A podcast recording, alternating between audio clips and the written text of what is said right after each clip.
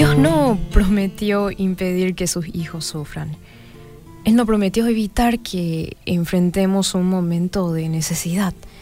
No se nos ha prometido paz mundial, tranquilidad, seguridad o bienestar económico continuo.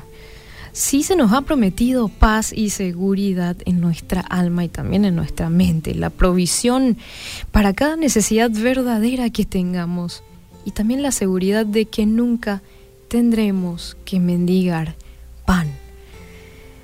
Dios preferiría que nosotros estemos en el lugar donde estuvo el apóstol Pablo cuando dijo, así que teniendo sustento y abrigo, estemos contentos con esto.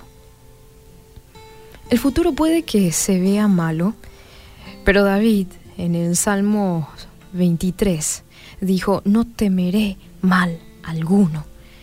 Este es el mensaje para los creyentes, los cristianos de hoy, para nosotros.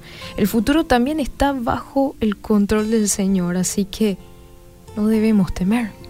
Dios lo tiene todo preprogramado. Él sabe el momento exacto en que Cristo va a volver.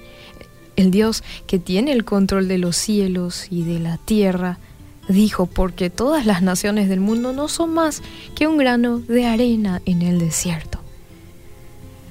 Dios quiere que sigamos trabajando hasta que vuelva Cristo.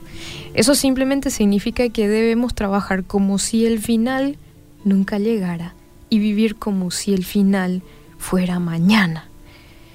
Le preguntaron al gran evangelista Dwight Moody en algún momento, ¿qué haría usted hoy si supiera que Jesucristo volviera mañana?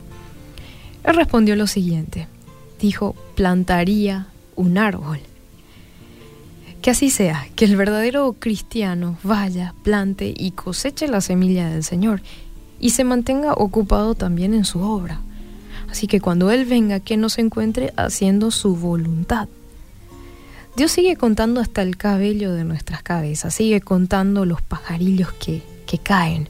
Él sigue conociendo las peticiones aún antes de ser mencionadas por nosotros. Sigue respondiendo antes de ser llamado. Él sigue dando mucho más abundantemente de lo que pedimos o entendemos. Así que la pregunta para nosotros hoy día es, ¿de qué debemos temer?